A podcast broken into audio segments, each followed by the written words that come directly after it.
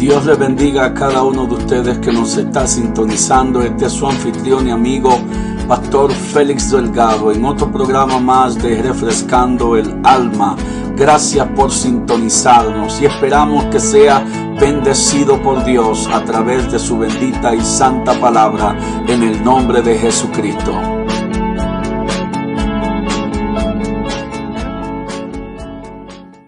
Primera de Timoteo en el capítulo 6 y vamos a comenzar a leer en el verso 6, gloria al Señor.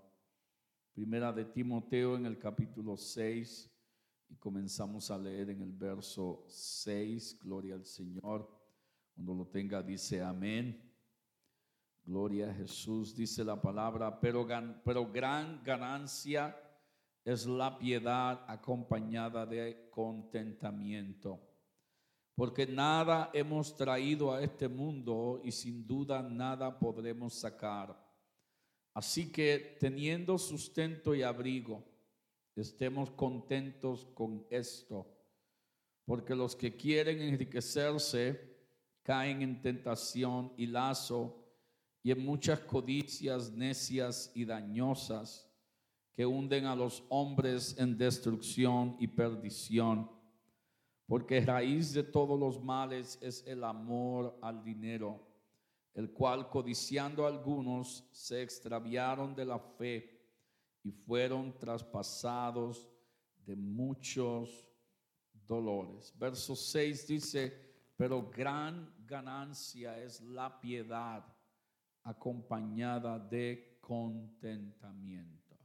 Y de eso vamos a hablar en esta tarde, contentamiento. Gloria al Señor. Padre, en el nombre de Jesús, gracias por esta tu palabra, Señor. Nutre nuestro espíritu, nuestra mente, nuestro corazón con tu palabra, Señor, y que haya, Señor, lugar y tierra fértil en nuestro corazón para que esta semilla de tu palabra, Señor, sea sembrada y regada, oh Dios mío, por ti en el nombre poderoso de Jesús y que haya en nosotros fruto de esta palabra en el nombre de Jesús. Amén, amén, gloria al Señor. Puede tomar su asiento en el nombre del Señor. Aleluya. Gloria al nombre de Jesús. En otra versión de la Biblia dice que la práctica de la piedad o de la religión acompañada con agradecimiento vale mucho o hace mucho. Contentamiento desde una perspectiva bíblica se puede definir como una actitud de aceptación, de tranquilidad y de paz en medio de las dificultades.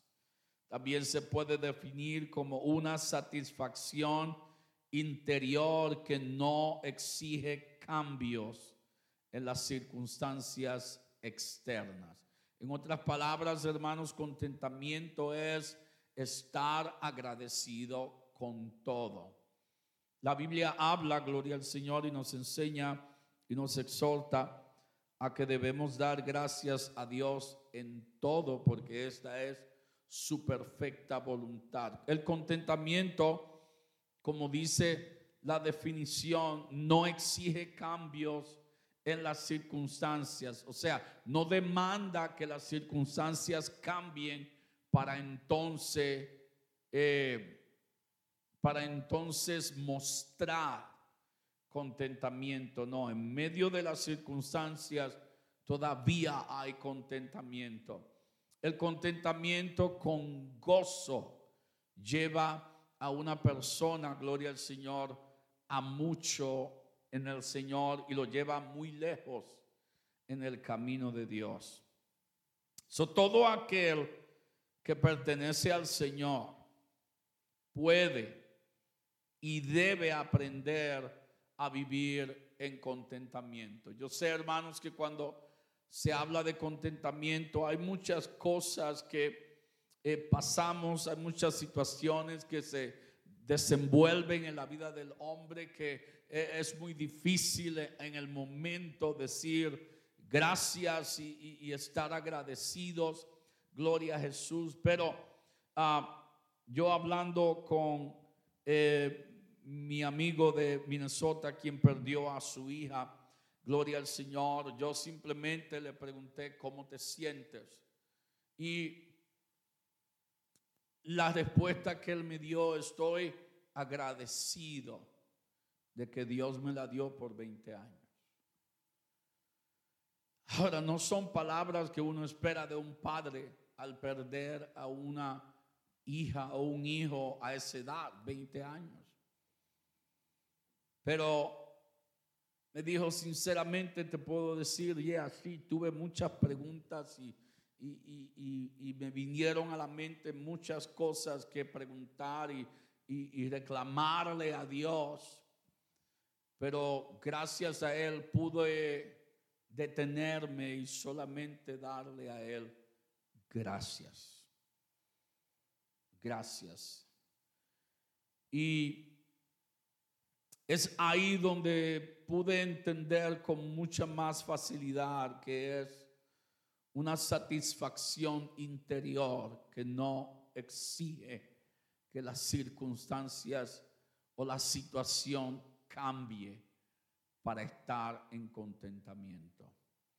Cuando hablamos de contentamiento, hermanos, tampoco no nos estamos refiriendo a estar contentos, a, siempre estar eh, felices, alegres. El contentamiento de que estamos hablando es una actitud más profunda que estar contentos, que estar gozosos, es una satisfacción interna, es un sentir de que es aceptado todo lo que sucede como voluntad de Dios y de que Dios tiene todo a su mano y todo el control de todas las cosas.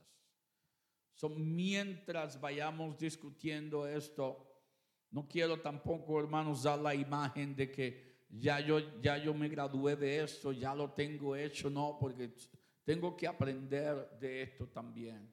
Como dije anteriormente, hay situaciones y circunstancias que muchas veces en vez de, llevarnos hacia el frente, solo nos empujan o, o nos hunden hacia abajo y es difícil muchas veces decir, me duele, pero gracias.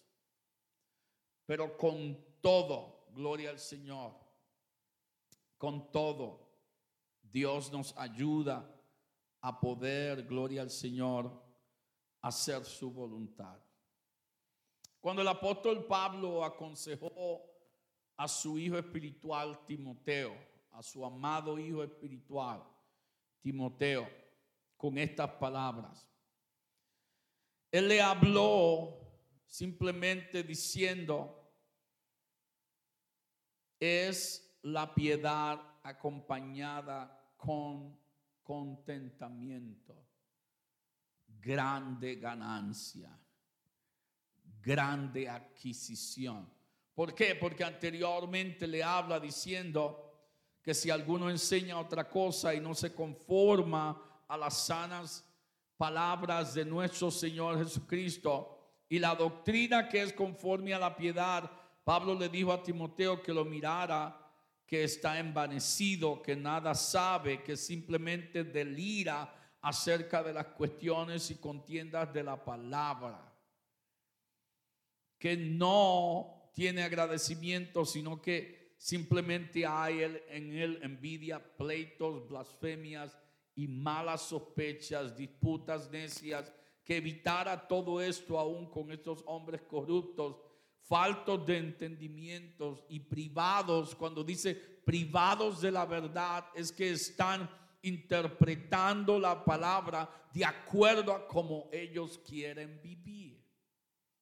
Y no de acuerdo como la muestra el Señor y entonces ahí es donde le habla el apóstol Pablo diciendo que gran ganancia, grande adquisición, se refiere a un grande tesoro. Es la piedad con contentamiento. Está hablando de algo preciado. Eso se está refiriendo a ese contentamiento que proviene de la confianza interior en la suficiencia de Dios. Y cuando hablamos de suficiencia, estamos hablando de su poder, de que Él, como dice el libro de Hebreos, Él tiene cuidado de nosotros, que Él nos mantiene. Porque si lo tengo a Él, si usted y yo lo tenemos a Él, lo tenemos todo. Nada nos falta. Puede estar la nevera vacía, el carro no puede funcionar, la casa eh, eh, eh, puede estar un poco ahí abandonadita y, y los biles acumulándose, pero si lo tenemos a Él, lo tenemos todo. Lo tenemos a Él, lo tenemos todo. Y si somos fieles a Él y atendemos sus cosas. Alguien dijo, usted atiende los negocios de Dios y Dios atiende los tuyos. Gloria al Señor. el, el apóstol Pablo entendió que en Él estamos completos, que en Dios estamos completos. Es por eso que le declaró a la iglesia en el libro de Colosenses, en el capítulo 2 y verso 10, y vosotros estáis completos en Él, que es la cabeza de todo principado y potestad. No tan solo están completos en Él, quiso decirle, pero también que se acordaran que Él está sobre todas las cosas. No hay nadie sobre Él. Él está sobre todas las cosas. Gloria al Señor. Es por eso que le hace referencia que es la cabeza de todo principado y potestad. Y aún a la iglesia en Corinto, en el segundo libro de los Corintios, segunda de Corintios 9:8, él dice, y poderoso es Dios para hacer que abunde en vosotros toda gracia, a fin de que teniendo siempre en todas las cosas lo que le alcance. No, dice en todas las cosas, todo lo suficiente abundéis para toda buena obra. Y poderoso es Dios para hacer que abunde. Cuando habla y usa, utiliza esta palabra en el griego, abunde, está hablando de que tengas más de lo que necesitas. Sobremanera. Sobremanera. Es por eso, hermanos, que señalamos siempre que usted y yo somos fieles a Dios.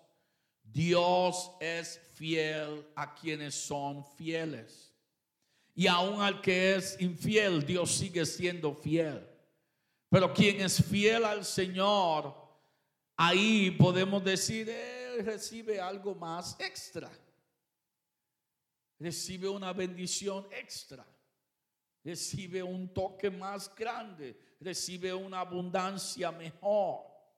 Solo es poderoso para que abunde en vosotros toda gracia Sigue diciendo, sabiendo que teniendo siempre para todo, teniendo siempre para todas las cosas, todas las cosas. Y cuando habla de todas las cosas está refiriéndose al servicio de Dios y a esta vida. Porque Dios sabe que necesitamos para esta vida, para poder vivir. Y Él es quien nos sustenta y nos sustenta, hermanos, no tan solo para que usted y yo sobrevivamos, sino para que usted y yo podamos vivir y podamos ayudar a otro a que pueda también vivir.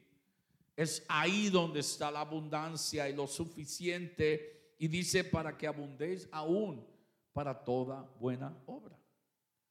Para que podamos hacer toda buena obra. So Pablo había aprendido a vivir en contentamiento. Sabemos que cuando leemos el libro de los Hechos, el apóstol Pablo da su, testimonio diciendo, hey, tantas veces estuve en naufragio, tantas veces me azotaron, tantas veces estuve en la cárcel, tantas veces me apedrearon, tantas veces me hicieron esto y esto y esto y esto. Y en ninguna ocasión usted lee las palabras de Pablo diciendo, y oré a Dios para que maldijera a todos los que me hicieron daño. Al contrario, lo que habla es, doy gracias a Dios y agradezco al Señor.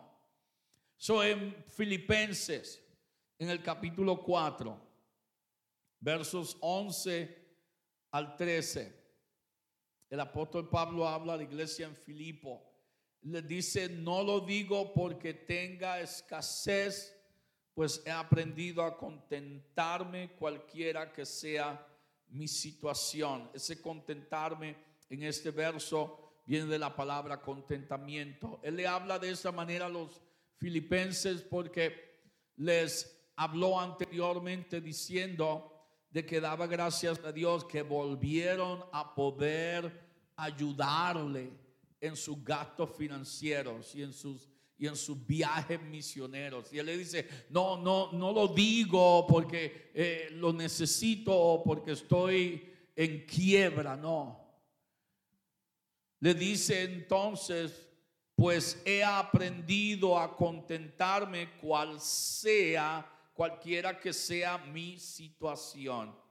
Sé vivir humildemente y sé tener abundancia. En todo y por todo estoy enseñado, así para estar saciado como para tener hambre, así para tener abundancia como para padecer necesidad. Y ahí entonces donde dice todo lo puedo en Cristo que me fortalece. Quiero llamarle la atención donde él dice, sé vivir humildemente y sé tener abundancia. Hay quienes saben vivir humildemente, pero cuando llega la abundancia se vuelven un ocho.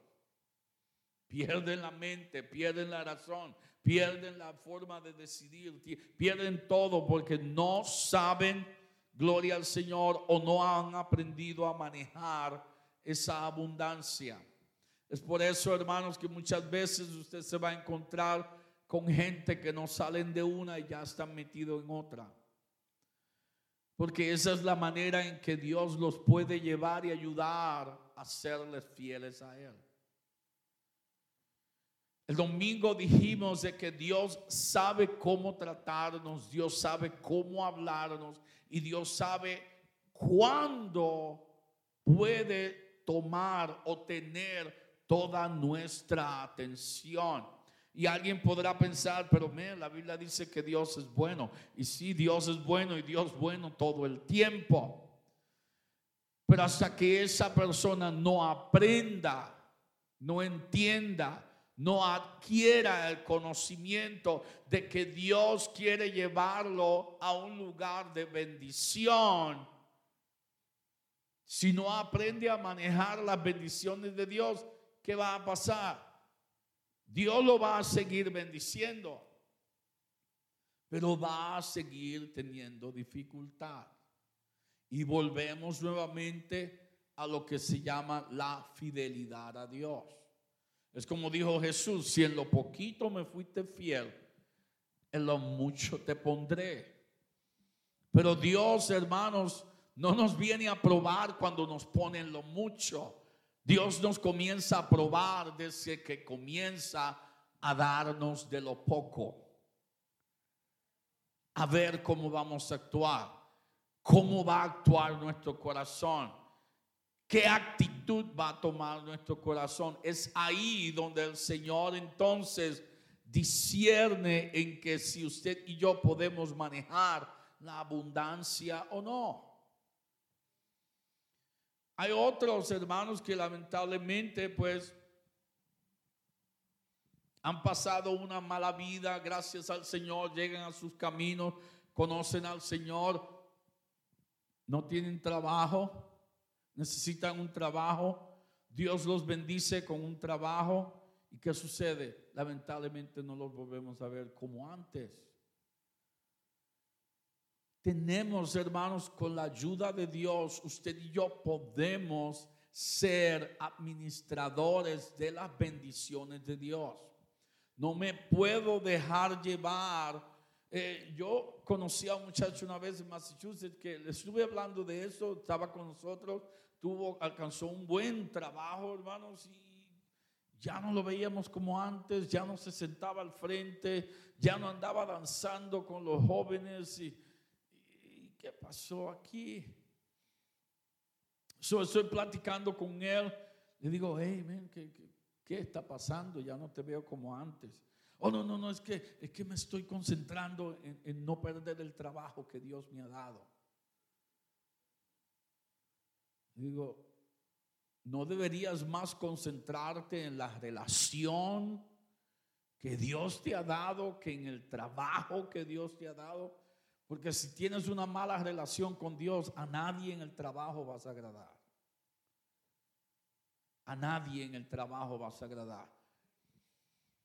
Si usted y yo nos preocupamos más por agradar al hombre y descuidamos nuestra relación con Dios, que sabe que vamos a perder el tiempo. Porque aún agradándole a Dios, no le agradamos a todo el mundo. Pero sabe que lo que Dios va a, a crear en nosotros un espíritu y, una actitud de agradecimiento tan grande que ni tan siquiera vamos a dar oído a quien proteste, a quien critique, a quien señale. ¿Por qué? Porque no estamos viviendo para ellos, estamos viviendo para agradarle a Él. Imagínense, hermanos, si cada uno de nosotros viviéramos en nuestra casa nada más pendiente a ver lo que dice el vecino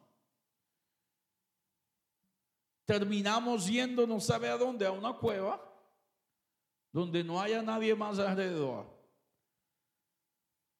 Porque si vivimos conforme a la opinión de los hombres, usted y yo ya estuviéramos muertos. Pero no vivimos conforme a la opinión de los hombres, vivimos conforme a la palabra, no la opinión de Dios, la palabra de Dios. Y esa palabra nos ayuda a vivir y a saber vivir en humildad y a saber vivir en abundancia. Pero tengo que tener cuidado en cómo manejo lo que Dios pone en mis manos. Porque o lo puedo tirar al suelo, lo puedo descuidar o lo puedo manejar de la forma incorrecta. Y en vez de disfrutar de la bendición de Dios, lo que estoy es frustrado porque no, no, no, arranco. Ok, Dios me dio eso y ahora no, no, no voy para ningún lado. ¿Qué está pasando? Dios mío, ¿qué está pasando? No, examina. ¿Qué no estás haciendo bien? ¿O cómo estás manejando la bendición de Dios? Aleluya. Es por eso que el apóstol Pablo pudo añadir esas palabras. Todo lo puedo en Cristo, en Cristo que me fortalece. Toda su dependencia estaba en la ayuda y en la fortaleza de Dios. So usted y yo verdaderamente debemos de practicar el dar gracias a Dios en todo. Pablo había aprendido a dar gracias a Dios en cada circunstancia.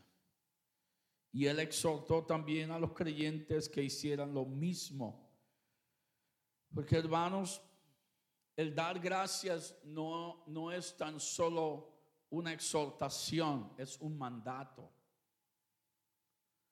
Es un mandato. Y es un acto que tiene que hacerse en obediencia. So, si no lo hacemos, ¿qué estamos haciendo lo contrario? Estamos viviendo en desobediencia. Primera de Tesalonicenses 5:18. Primera de Tesalonicenses 5:18. El apóstol Pablo nuevamente hablando a la iglesia en Tesalónica les dice, dad gracias en todo, porque esta es la voluntad de Dios para con vosotros en Cristo Jesús. Es voluntad de Dios que usted y yo en el Señor Jesucristo le demos gracias a Él por nuestra vida, por mi tropiezo, por mi caer, por mi mal, por todo. Se oye a nuestro padecer humanamente, sinceramente, se oye ridículo. ¿Cómo voy a dar gracias a Dios por haberme caído? Pero quién sabe si no me hubiera caído, algo peor me hubiera pasado. Esa caída me detuvo en el camino que iba. ¿Y qué hizo? Me hizo volver atrás. No, no le estoy seguro que le ha sucedido algún momento en que usted va caminando y de momento déjame irme por acá. déjame ver si veo algo por acá. Y un momento cuando vine a ver, algo sucedió por el camino que iba a ir. No es casualidad. Es Dios dirigiéndonos. Es Dios dándonos su ayuda. So damos gracias a Dios en todo porque esta es la voluntad de Dios. Y aún oramos diciendo, Señor, hágase en tu voluntad, como en el cielo, aquí también en esta tierra. So, si lo oramos de esa manera, entonces dar gracias a Dios porque es su voluntad. También de acuerdo a Efesios en el capítulo 5, versos 18 al 20, el dar gracias es una de las características de un creyente lleno del Espíritu Santo. Es dar gracias en todo. La Biblia dice es una característica de un creyente lleno del Espíritu Santo. También, hermanos, algo muy importante Tan importante como dar gracias es aprender a descansar en la providencia de Dios, en su cuidado. Hermanos, el Señor mismo nos enseñó, nos mostró, nos ha dado la evidencia, la palabra de Dios, que necesitamos descansar. Seis días tomó Dios para hacer la creación y al séptimo, dice la Biblia, descansó. Nosotros lo hemos hecho mejor. Cinco días trabajamos y dos le damos de... Y todavía, aún en esos dos días, hermanos, decimos que, oh, descansé. No descansaste nada. Porque el lunes está que necesitas una vacación para la vacación que tuviste.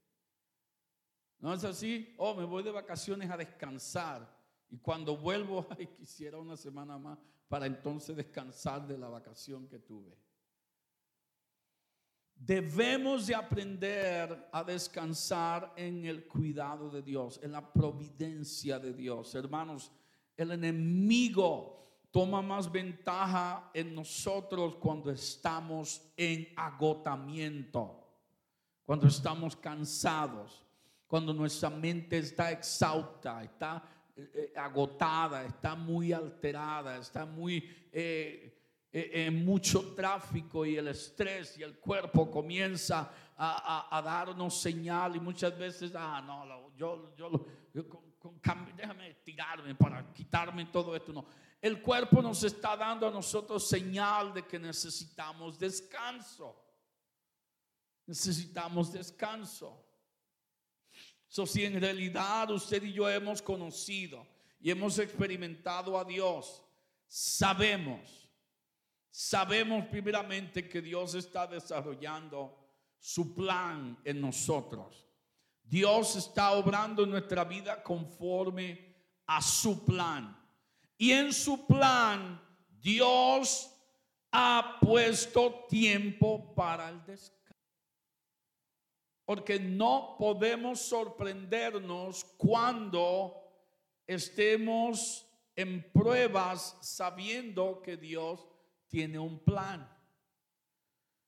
El apóstol Pablo a la iglesia en general en primera de Pedro 4, versos 12 y 13 Primera de Pedro en el capítulo 4, versos 12 y 13, dice a la iglesia, amados, no os sorprendáis del fuego de prueba que os ha sobrevenido como si alguna cosa extraña os aconteciese, sino gozaos,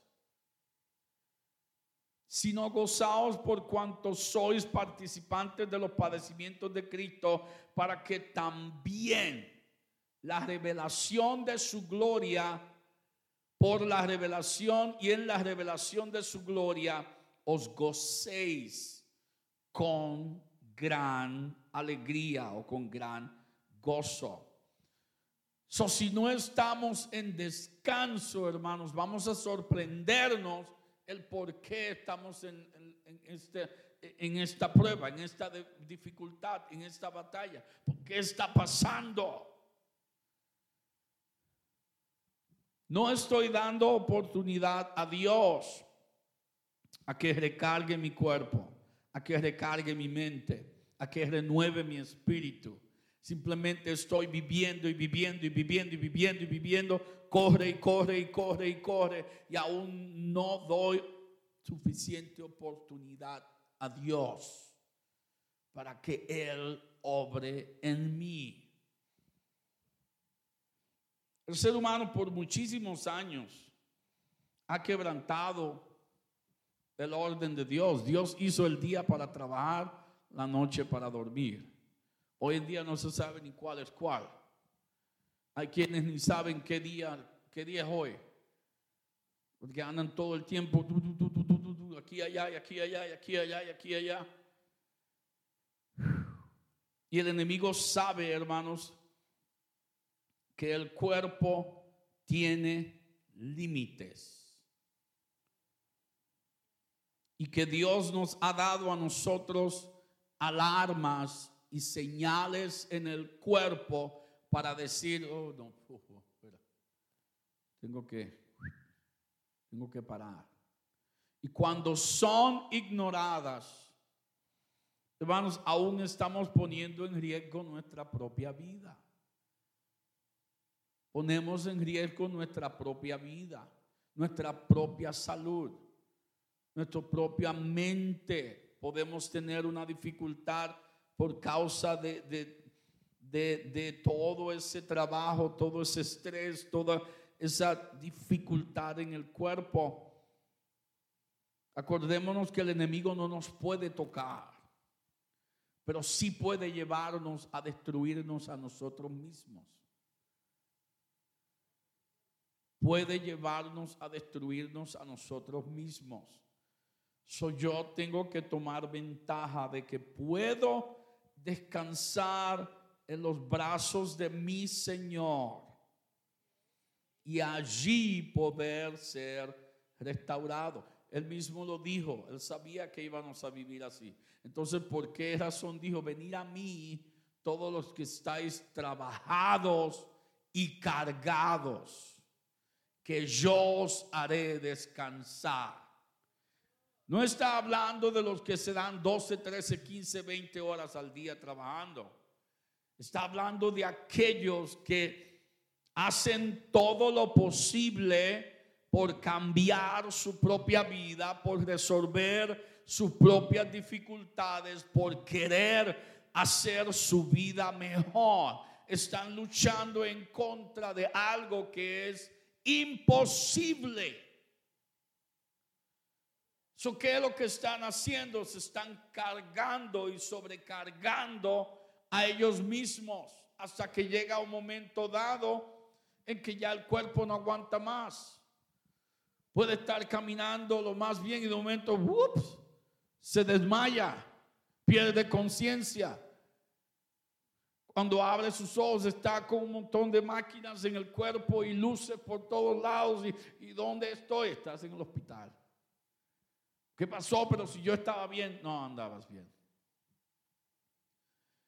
So, el Señor es el único que puede a nosotros darnos el verdadero descanso.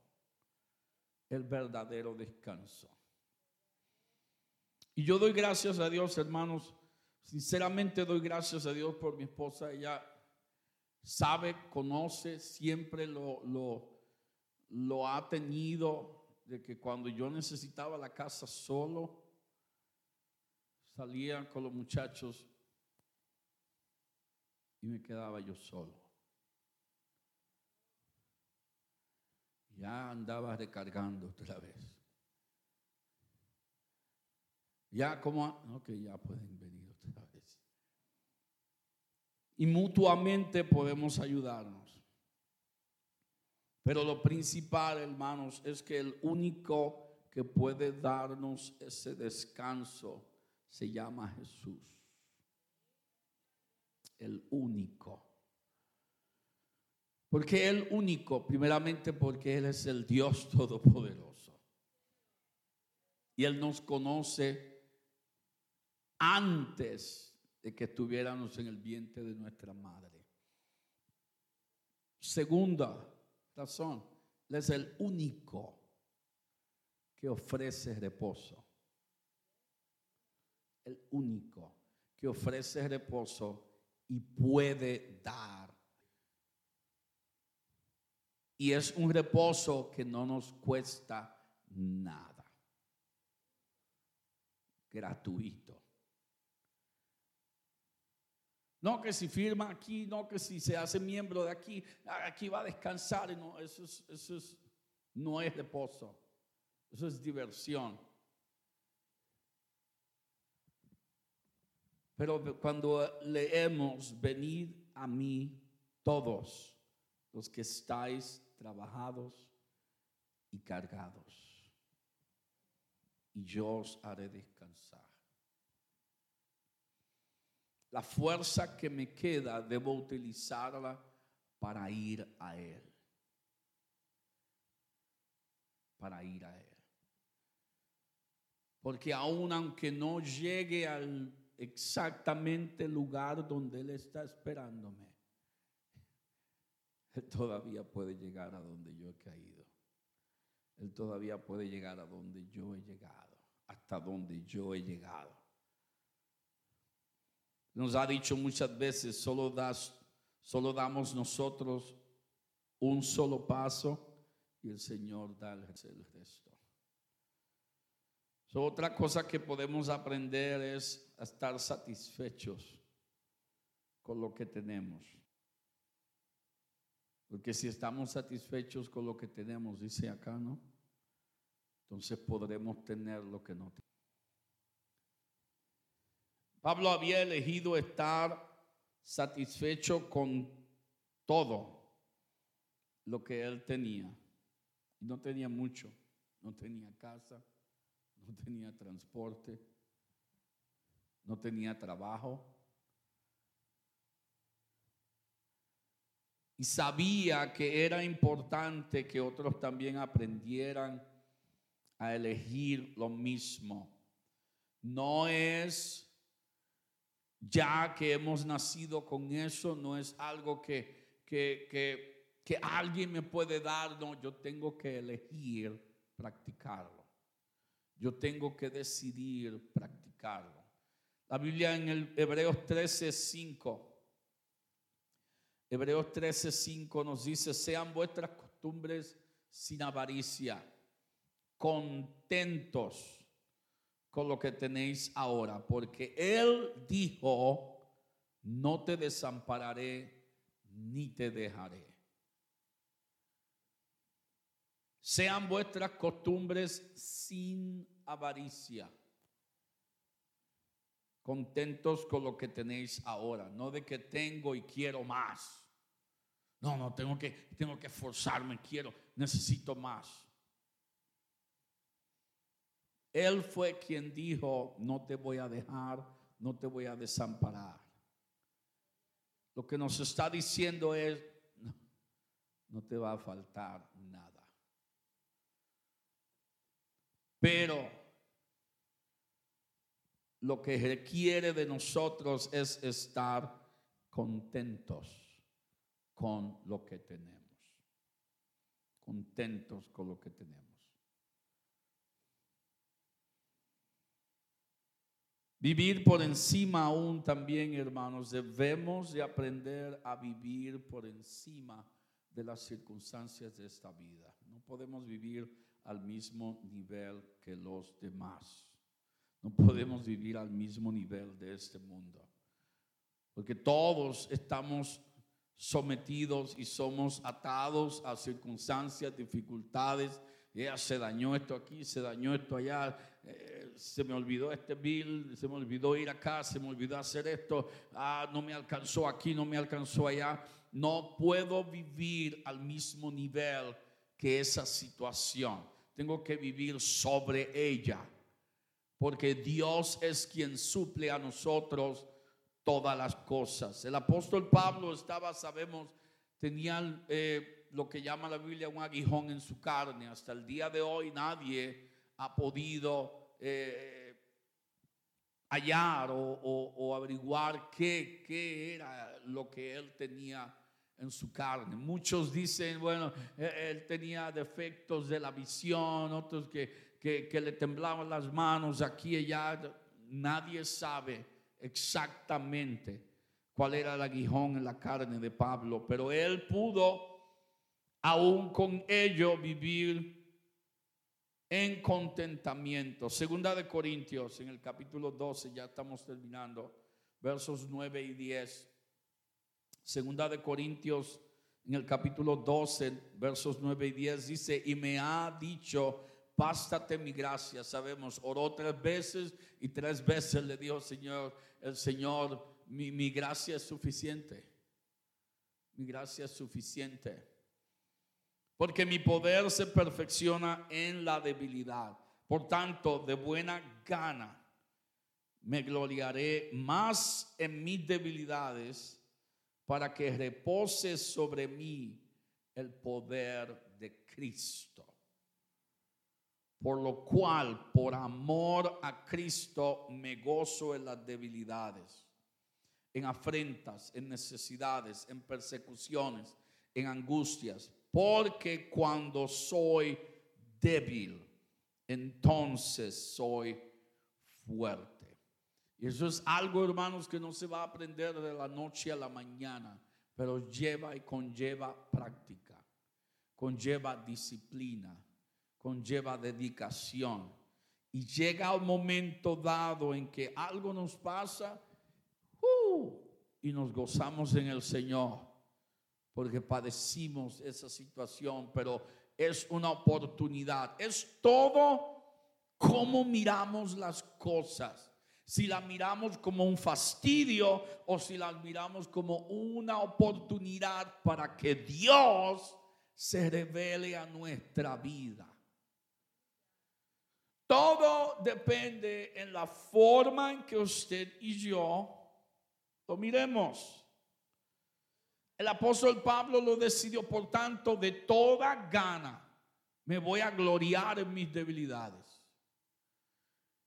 ¿Cuál fue la razón que él pudo gloriarse y reposar y permitir que el poder de Dios reposara sobre él? Porque lo hacía por amor. No hay mayor fuerza que el amor. Y lo podemos mirar no tan solo en la palabra de Dios, pero en la historia de los hombres. ¿Cuántos por amor han destruido a otra persona para que otra o otro no disfrute de ello? Por amor. Fulano se atrevió a matar a su esposa porque su esposa lo dejó y ella estaba enamorada de otro. Ah, ah, ¿qué dicen? No, si no es conmigo, con nadie. Y lo miran como loco, pero lo hizo por amor. Por el amor que tenía esa persona. La amaba tanto que era un amor egoísta compartir con nadie. Eso de la Pablo pudo entender el poder del amor que tenía para el Señor y él mismo decidió. Nadie, Gamaliel no le dijo a él lo que tenía que hacer. El apóstol Pedro no le dijo a él lo que tenía que hacer. Ninguno de los profetas le dijeron a él lo que tenía que hacer. No, él de buena gana y de buen espíritu pudo entender que se podía gozar en su dificultad por el amor que le tenía al Señor. Por el amor que le tenía al Señor. Él pudo hallar placer en el poder de Dios que fue manifestado a través de las dificultades que él enfrentó. En cada dificultad usted lee que la mano de Dios estuvo a su favor. Y usted y yo también podemos aprender a confiar en el Señor de esa manera, a contentarnos en el Señor de esa manera, porque las promesas que disfrutó Pablo también son para nosotros. Lo que Dios prometió a su pueblo también es para nosotros. Porque es nuestro mismo Dios. Servimos a un mismo Dios. Servimos a un mismo Dios. Y su palabra sigue para siempre. Y es verdad. Pero volvemos a lo mismo. Soy yo quien decido cómo voy a vivir y cómo voy a mirar todas las cosas. Póngase de pie conmigo. Gloria al Señor. Gracias por escucharnos. Para más información, visítenos en www.iglesiarea.com. Dios los bendiga.